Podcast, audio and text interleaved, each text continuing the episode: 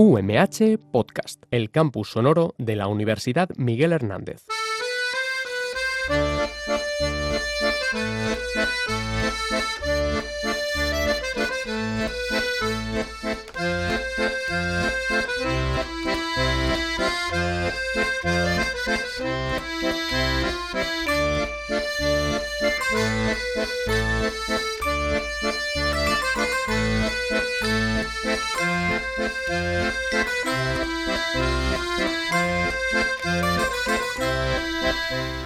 Es la mujer del hombre lo más bueno, y locura decir que lo más malo. Su vida suele ser y su regalo, su muerte suele ser y su veneno.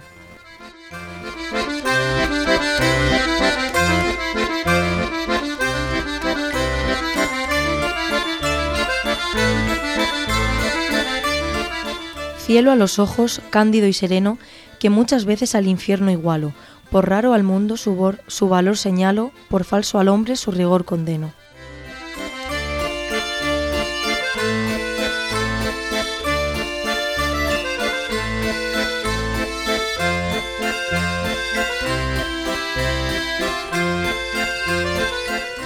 Ella nos da su sangre, ella nos cría, no ha hecho el cielo cosa más ingrata. Es un ángel y a veces una arpía.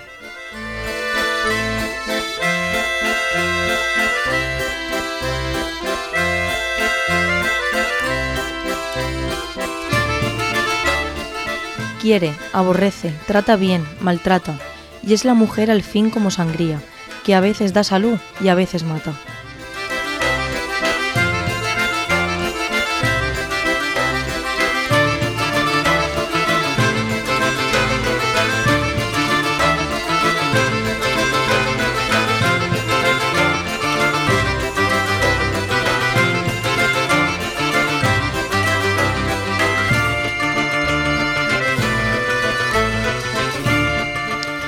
Buenas tardes, queridos y queridas oyentes. Después de varias semanas nos volvemos a reencontrar con el primer grupo de sentido inverso y en esta ocasión la mujer será la protagonista. En este caso Ana no nos va a poder acompañar, así que tenemos a Lara, muy buenas, Buenos días. y a Javier. Buenas, Mari. Tenemos al control técnico a Marta Caballero, que desde aquí le agradecemos su labor. Y en este miércoles, día 18 de marzo, Lara os va a descifrar la nueva obra de Akira Mizubayashi. Javier, por su parte, os hablará de libros feministas. Y Javier, re- haciendo el- la labor de Ana, os va a desvelar cómo será la nueva gira de Betusa Morla.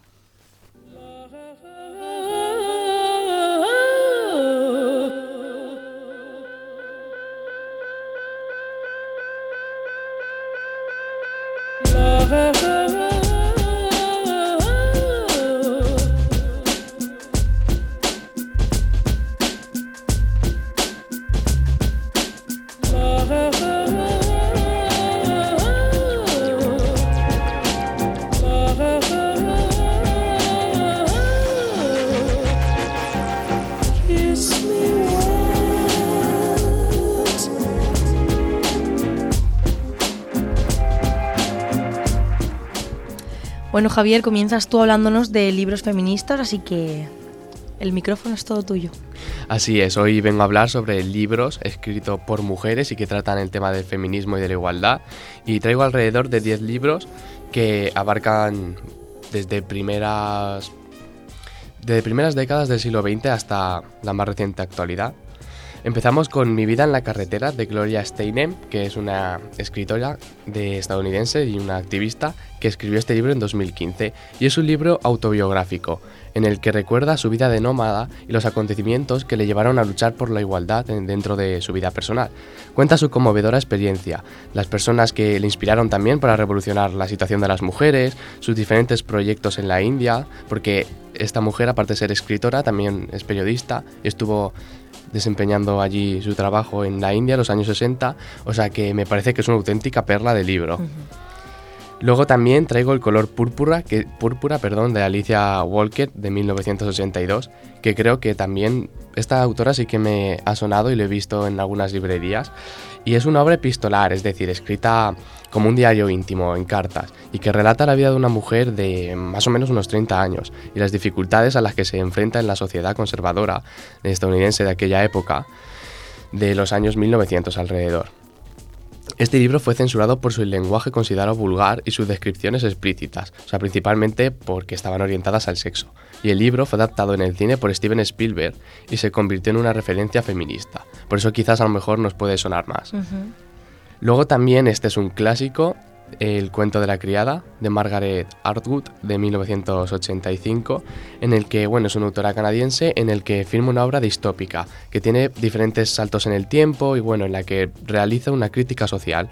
Narra la historia de políticos que llegan al poder en Estados Unidos después de que sufrieran ataques terroristas, que crean una nueva república muy autoritaria y, claro, de ahí la paradoja llegan de sufrir ataques terroristas que suelen ser autoritarios y imponer las ideas por la fuerza y crean una república autoritaria. Y bueno, y después de crear esta república autoritaria, una de las primeras medidas es restringir los derechos de todas las mujeres, por lo que mediante este libro hace una denuncia de la sociedad del pasado y del presente. Luego otro libro también, este es recientito del año pasado, de Esther Vivas, que se llama Mamá desobediente y es el antimaternalismo de los años 70, que resume Esther Vivas, de que debe de ir reciclándose, porque la maternidad durante los años 70 ya dejó de ser como una obligación, ya las mujeres en todo el mundo se iban incorporando a los puestos de trabajo y ya tenían otras obligaciones aparte de estar en su casa y cuidando la familia. Bueno, pues al final esta al final la maternidad en este libro es como una parada obligatoria de la mujer y que poco a poco se ha ido desprestigiando, es decir, como que las mujeres no sirven solo para eso y que no están destinadas simplemente en su vida a cuidar a sus hijos y a su familia y a sus maridos. Luego también traigo Persepolis de Marjane Satrapi, que bueno, es una saga, por lo que fue escrita de 2000 a 2003 y bueno, fue publicada en blanco y negro porque también contiene imágenes y en cuatro tomos y que narra de forma también autobiográfica las aventuras de la autora de su infancia en Teherán en medio de la Revolución Islámica, su llegada a Europa, las etapas que tuvo que superar para poder integrarse en la sociedad, que a veces es tan cerrada. Y bueno, el libro fue adaptado en, 2010, en 2007 a una película y consiguió el premio de jurado del Festival de Cannes. Y eh, haciendo un inciso de todos los libros que acaba de decir Javi, ¿tú, Lara, te sabes, has leído alguno o te suena alguno? Pues la verdad es que no. ninguno, ninguno de estos. Puede ser que haya escuchado el título o el autor, pero no me he parado a leer ninguno. Pero la verdad es que me parecen muy interesantes y que está reivindicando cosas que igual por nuestra edad vemos a lo mejor mm, como lógicas, pero que es verdad que antes no era así. Mm, bueno, eso de lógicas, o sea, aún sigue habiendo gente, incluso de nuestra edad, que no que no lo ve como tal. El cuento de la criada Javi es la serie que también hicieron en Antena 3, ¿verdad? No sé si la visteis, pero a mí me pareció impresionante. Yo es que cuando me tengo que tragar tanto tiempo de anuncios, digo, prefiero luego verla en internet. Pues os la recomiendo porque está, está bastante guay. Pues bueno, después voy a hablar sobre el cuaderno dorado de Doris Lessing, que hace aquí el Ecuador de la lista, que lo escribió en 1962 y es una de las mejores novelas en inglés escritas después de 1923. La obra de Lessing cuenta la historia de Ana, que bueno, es una joven autora que escribe para desahogarse al sentir que cae cada vez más en su locura, que es más o menos lo que estuvimos hablando hace unos programas de que nos gustaba escribir sobre nuestras cosas que nos pasaban. Bueno, sus pequeños cuadernos que va escribiendo pues constituyen una terapia y bueno, y es finalmente el último de estos cuadernos en el que celebra su pasión renovada por la escritura a través de esta obra de ficción. También presenta una, reflexión profunda sobre la ruptura con la sociedad y con uno mismo. Denuncia la violencia, la trata de los principales movimientos feministas. Y bueno, ahora vengo con un libro que yo creo que sí que vamos a conocer todos, que es El segundo sexo, de Simone de Beauvoir, en 1949. Pues ¿Por qué sabéis cuál es ese libro? Bueno, yo a esta, a esta feminista sí que la conozco por varias series, que ha salido en plan como referente, incluso en American Horror History me suena también que salía. A mí me suena, pero perdonad mi ignorancia, no sé de qué, la verdad. A mí me suena de estudiar filosofía. Eso sí, su libro me lo tuve que estudiar porque entraba en selectividad. Yo la verdad es que sí que es un libro que puede parecer interesante, y es interesante obviamente, pero al ser un ensayo, porque es un ensayo existencialista y que además está publicado en dos tomos, es como que si te lo quieres leer, tienes que tener ahí una fuerza de voluntad. y bueno, se considera a día de hoy como una obra de referencia filosófica, que ha dicho Lara, que se la tuvo que estudiar. Y bueno, además de contar la vida y la situación de las mujeres pues, tras la Segunda Guerra Mundial, Simón recalca a través de las páginas que cualquier persona es libre de determinar su destino y de cambiar las cosas, independientemente, obvio, de su sexo, y denuncia con contundencia la pasividad y sumisión pues, de algunas mujeres que, que se someten al machismo extremo de la sociedad y que ellas aún así, siendo mujeres, también son el enemigo del feminismo, al no darse cuenta de que sirven para algo más. Y bueno, es una lectura obligatoria. Luego, a lo mejor está Virginia Woolf. Sí. ¿Os suena? sí, bastante. En 1929 escribió Una habitación propia, que es otro ensayo también, que está escrito en una época muy particular, que es en el periodo entre guerras de la Primera y la Segunda Guerra Mundial, y que justa perdón, justifica el papel de las autoras en la historia de la literatura. Explica en su obra pues, las dificultades a las que se enfrentan las mujeres, especialmente el, el arduo acceso que tuvieron a la educación y lo que le costó. Y el título de la obra también refleja la idea según la cual una mujer tiene que tener algo de dinero y una habitación propia si desea producir una obra romanesca. Y bueno, luego, ahora ya os traigo libros así un poco más, nuevos del 2006 o los dos. Uno es Teoría de King Kong de Virginie Despentes, que también es un ensayo cuyo título evidentemente hace referencia pues, a esta criatura legendaria del cine americano, en el que la autora reflexiona sobre la sexualidad feminista, los traumas ligados a la violación, a la pornografía, y se presenta como una obra que pretende abrir un diálogo y potenciar el feminismo del futuro. Y bueno, ya el último, de la dominación masculina, de Pierre Bourdieu, la única obra escrita por un hombre de esta selección, que describe las relaciones entre ambos géneros y la asignación de sus papeles. Cuestiona los vínculos establecidos y sobre todo la responsabilidad que tienen las instituciones como el Estado en esta dominación masculina y que sin el Estado y sin el empeño del Estado y la iniciativa del Estado va a ser muy difícil de, de derrumbar. Y de todos los libros que ha dicho Javi, ¿cuál es el que más te llama la atención a ti, Lara?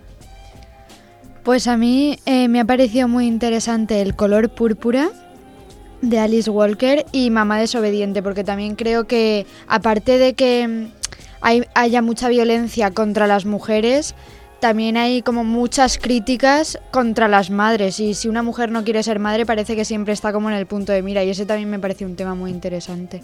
Pues la verdad es que sí, porque mira, yo precisamente de momento no quiero ser madre prefiero adoptar, sinceramente. O sea, que en realidad ser madre, pero no biológico. Porque me parece que eso es locura máxima. Es, tiene que ser lo más bonito del mundo, me parece una locura. Así que yo, por ejemplo, desde aquí prefiero adoptar y no se me tiene que juzgar por ello.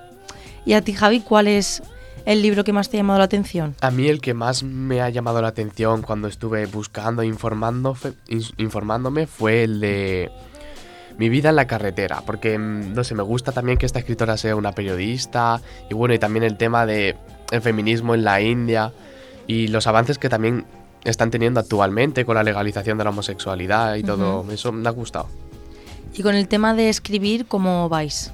¿Vais mejorando? ¿Vais escribiendo más? ¿Sigue la cosa igual de estancada, por decirlo de alguna manera? Podríamos decir que sigue igual de estancada, yo creo, ¿no? bueno, mientras esté en vuestra mente poco a poco. Bueno, pues aquí os dejamos algunas recomendaciones por parte de Javi que esperemos que, que leáis.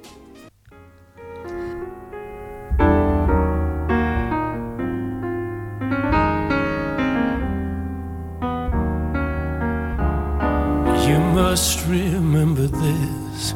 A kiss is still a kiss. A sigh is just a sigh. The fundamental things apply as time goes by. And when two lovers woo, they still say, I love you, on that you can rely. No matter what the future brings as time goes by.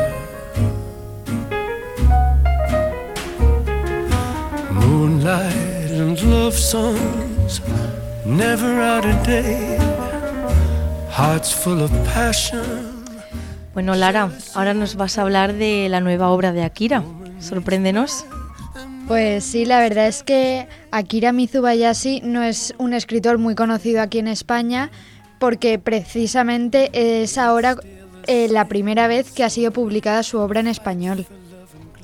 Él es un escritor que se define como que encontró su lengua y su patria, pero porque la eligió, no mm, según había nacido. Entonces, la verdad es que me pareció un tema muy interesante.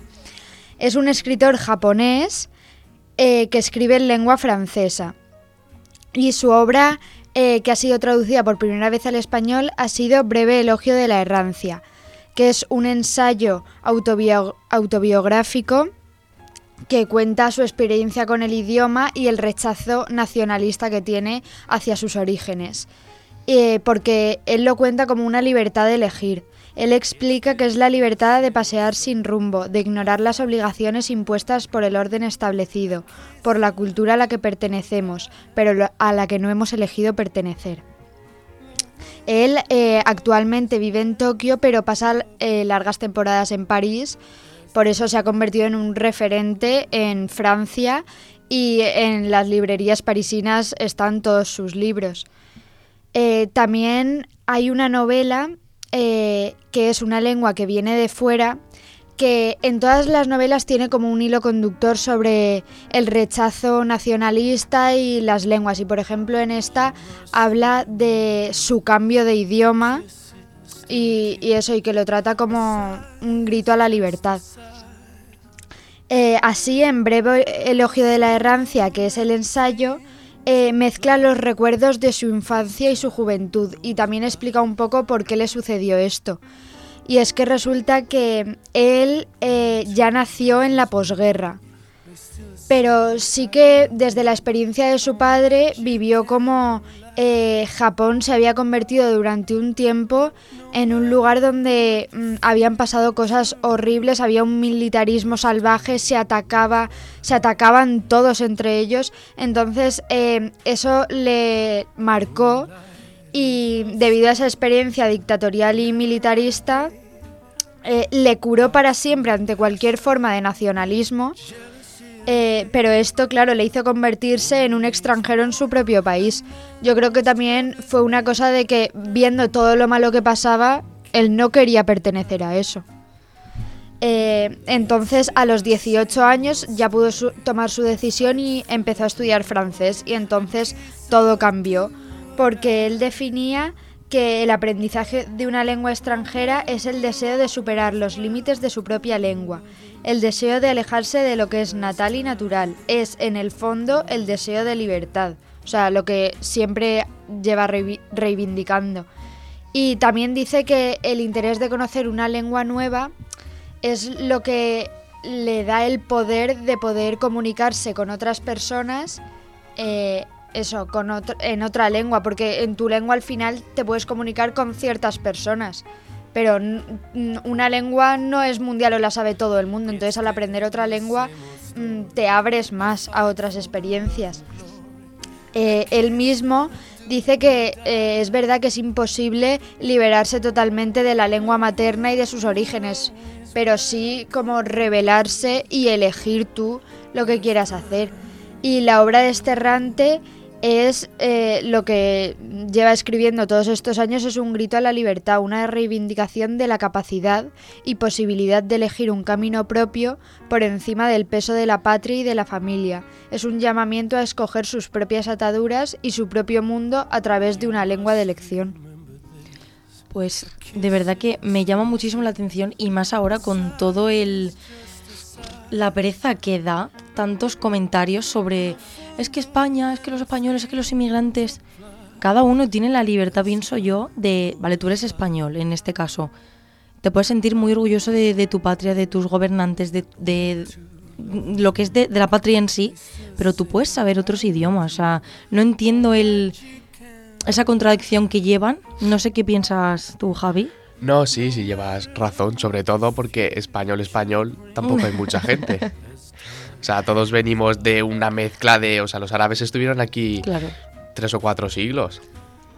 Eh, también vinieron desde Normandía, desde los vikingos, o sea que español, español, pues No creo que haya todo, muchos. todo, pues, pues no. y tú, Lara, al haber estudiado más la noticia, que nos puedes A mí, contar? por ejemplo, me parece que él ha elegido, eh, eso, tiene libertad y ha elegido lo que él ha querido, pero no ha coaccionado a nadie a que también lo hiciera, que me parece que ahora es como que si uno lo piensa, enseguida convence a un número de personas y ahora todos lo tenemos que pensar, tenemos que estar en contra. Él no ha dicho que esté en contra ni de Japón ni de su cultura, simplemente que prefiere otra. O que ha elegido mm, saber mejor francés o escribir sus libros en francés. Pero mm, no dice nada en contra de Japón. Simplemente que hubo una época mala, pues ya está, pues él decidió eso, pero... Así que... Pues bueno, de aquí extraemos que lo más importante es que nos sintamos libres, que podamos hacer lo que de verdad sintamos sin pensar en nada ni en nadie, porque lo más bonito y lo más... Yo creo que lo más importante de cada uno es la libertad.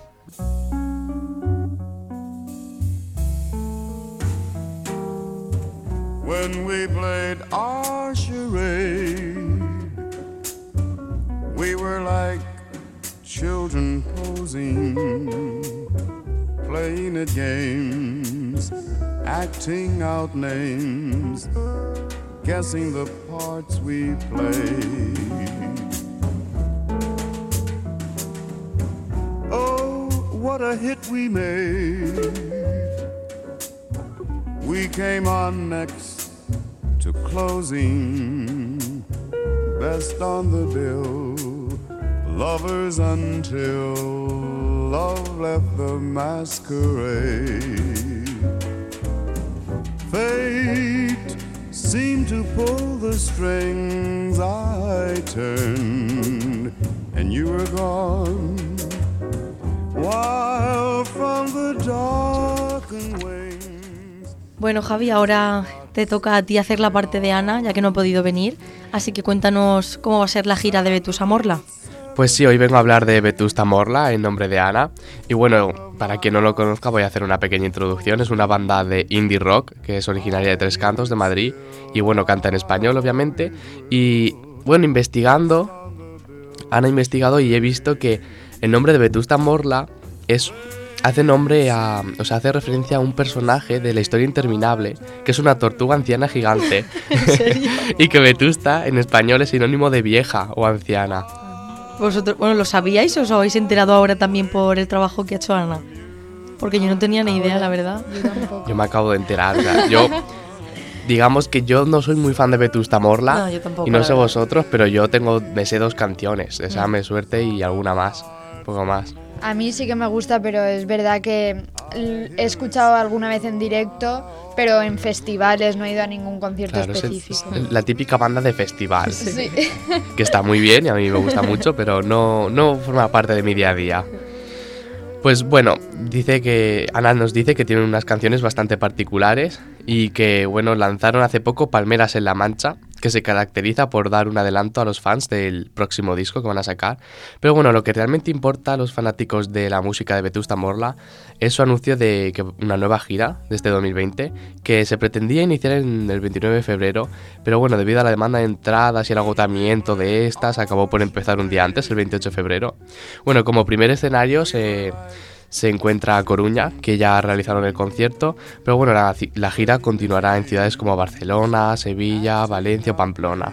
Esta gira de 2020 han escogido el nombre de Canciones dentro de Canciones. En el posterior álbum, uno de los más esperados, la banda va a reinterpretar y va a transformar las canciones de su anterior disco, que es Mismo Sitio y Distinto Lugar, que hizo público en 2017. Y bueno, todo el grupo ha querido hacer ver pues lo importante que supone para ellos este nuevo comienzo, el cual pues simboliza una renovación de la banda, así como también pues refleja a la canción protagonista de la gira. Sí. Bueno, aunque no sé yo, bueno, que lo hemos estado comentando antes, que puede ser que por el tema coronavirus no está, este grupo no haga sus giras. No sé si pensáis que lo conseguirá o no. Bueno, yo espero que sí, por, por el, bueno, por el normal desarrollo de todo, aunque ya hemos visto que, por ejemplo, Madonna han ce- cancelado su gira o la ha pospuesto, y también una actriz que se llama de Vis a Vis, la Joan Imri, la que hace de Zulema, Ah, sí. pues es cantante y bueno, ha tenido que cancelar algunas fechas también en Argentina y en Brasil por el mismo tema. A ver, yo espero que esto se pare porque ya está empezando a dar un poco más de respeto a la situación. Pero sí, la verdad es que con lo de cancelar conciertos y giras, eh, el- la, la gala de los premios de Cadena Dial iba a ser ahora el 12, creo. Y bueno, habría sido ya. Y la han tenido que aplazar porque, claro, con todo el tema de cancelar colegios, universidades y todo, está todo como un poco paralizado. Sí, de hecho, siendo un poco friki, como siempre comentamos en este grupo, en Operación Triunfo, el domingo pasado también dijeron las fechas de giras, los lugares y, o sea, el, el Twitter de la cuenta de Operación Triunfo también dijo el otro día que eh, publicó que se iban a cancelar todas las, las giras por este tema, porque al haber tantísima gente y como hay veces que puede ser que tengas el virus, pero no lo sepas porque no tienes síntomas, que eso es aún más complicado aún y me parece una locura tan extrema que nos está llevando a situaciones que es que está afectando a todo. Parece que estemos en una simulación, en una película del Totalmente. apocalipsis. Mirad, yo de hecho, eh, ayer por la- sí que es verdad que salieron imágenes en las noticias de los supermercados. Mira, pero justo lo iba a decir, me lo has quitado. Ayer por la tarde pasé por el de debajo de mi casa, bueno, eh, toda la gente grabando, haciendo fotos. Yo estaba flipando, pero que enviando fotos y mi familia, pero eso es aquí, yo sí, sí. O sea, no quedaba, bueno, la carnicería totalmente vacía, agua, leche, de nada. Pero no sé si os parece que es un poco exagerada la situación o lo veis o veis coherente A, ver, a mí me estos comportamientos. que es demasiado exagerado. Al fin y al cabo, bajas al supermercado y ya está. O sea, pagas con tarjeta. Si quieres, te alejas así un poco y pagas así un poco con tarjeta de lejos y ya está. Tampoco es una necesidad de abastecerse como si viniera el fin del mundo. Es que es eso, que yo creo que es una situación un poco que se ha sacado un poco de contexto. Sí que es verdad que el virus es bastante contagioso, pero según me he estado documentando, solo tiene un 2%, o sea, un índice del do- del 2% de, de mortalidad. O sea, es menor que un virus común y corriente, una gripe. Entonces no entiendo tanta A mí repercusión. ya me está fastidiando que han cancelado las fallas. Ayer fui en Mercadona y no había humus. Y estoy teniendo ya. Me estoy cabreando ya. No, sí, pero es que, no sé, por ejemplo, yo también ayer en Madrid eh, leí que, mm, que se habían cerrado todos los centros educativos, lo que es todo, guarderías, Sí, colegios, todo. eh, institutos, universidades. Eh, de hecho, tengo un, ¿vale? Mi tía está trabajando ahí en Madrid y en recursos humanos en una empresa y le van a hacer trabajar desde casa para no tener que coger el metro. O sea, me parece ya que en realidad veo bien que se tomen medidas para prevenir, pero que se hubieran hecho desde el principio, no ahora. Pero en esta época también de constipados y de cambio de temperatura, es muy fácil tocar cualquier superficie que esté contagiada y enseguida pues estornudas, te pica el ojo por la alergia y enseguida ya te contagias. Es que es eso, que, que es que de verdad, encima con la alergia, que ahora están diciendo que las personas que tengan también les va a afectar el virus, como si tuvieras eh, defensas bajas, como si fueras una persona mayor. Y yo nunca he tenido alergia y este año sí. Yo no sé si es que me voy a morir porque me toca, pero muy mal, de verdad. Pero bueno, esperemos que, que todo pase. Que pase pronto. pues sí, que no sea tan extremo, que no se lleve tan al extremo todas las situaciones por este virus. Que si alguien se tiene que morir, que sean las menos personas posibles, por favor, porque está llegando de verdad a una situación que me parece desorbitada. Pero bueno, no sé si queréis comentar algo ya para, para acabar sobre el coronavirus. A mí, a ver, a mí lo que me parece es que la gente es eso, a la hora de ir a comprar y luego con todas las medidas que se están tomando, al final se llegan como a otros problemas. Si no tenemos problemas de abastecimiento, no los busquemos. Claro. Mantengamos llevando- la calma porque las autoridades han dicho que va a haber comida de sobra, pues ya está, no hay problema, tranquilidad. No generemos más problema Claro, del que hay. Del que hay. Pues eso, yo es que de verdad estoy en, siento en una simulación, en una película o algo porque de verdad no lo entiendo. Voy a Mercadona y no hay humus, o sea, va a llegar un momento en el que voy a estar dentro de mi casa viendo marcado, series. ¿eh? Me ha dicho mi padre, dice, coge gel desinfectante, cógete palomitas y chucherías y guarrerías las que quieras y estate todo el tiempo en tu casa viendo pelis. Digo, vale. Digo, lo acato. Bueno, desde aquí un mensaje a toda la gente que viva donde Javi, que ahora es al, Almansa. Almansa, ¿verdad? Por favor, no lo dejéis sin humus, ¿vale? Así que muchísimas gracias por este programa, Lara y Javi. A Ana le mandamos un saludo desde aquí. Y queridos y queridas oyentes, nos escuchamos próximamente.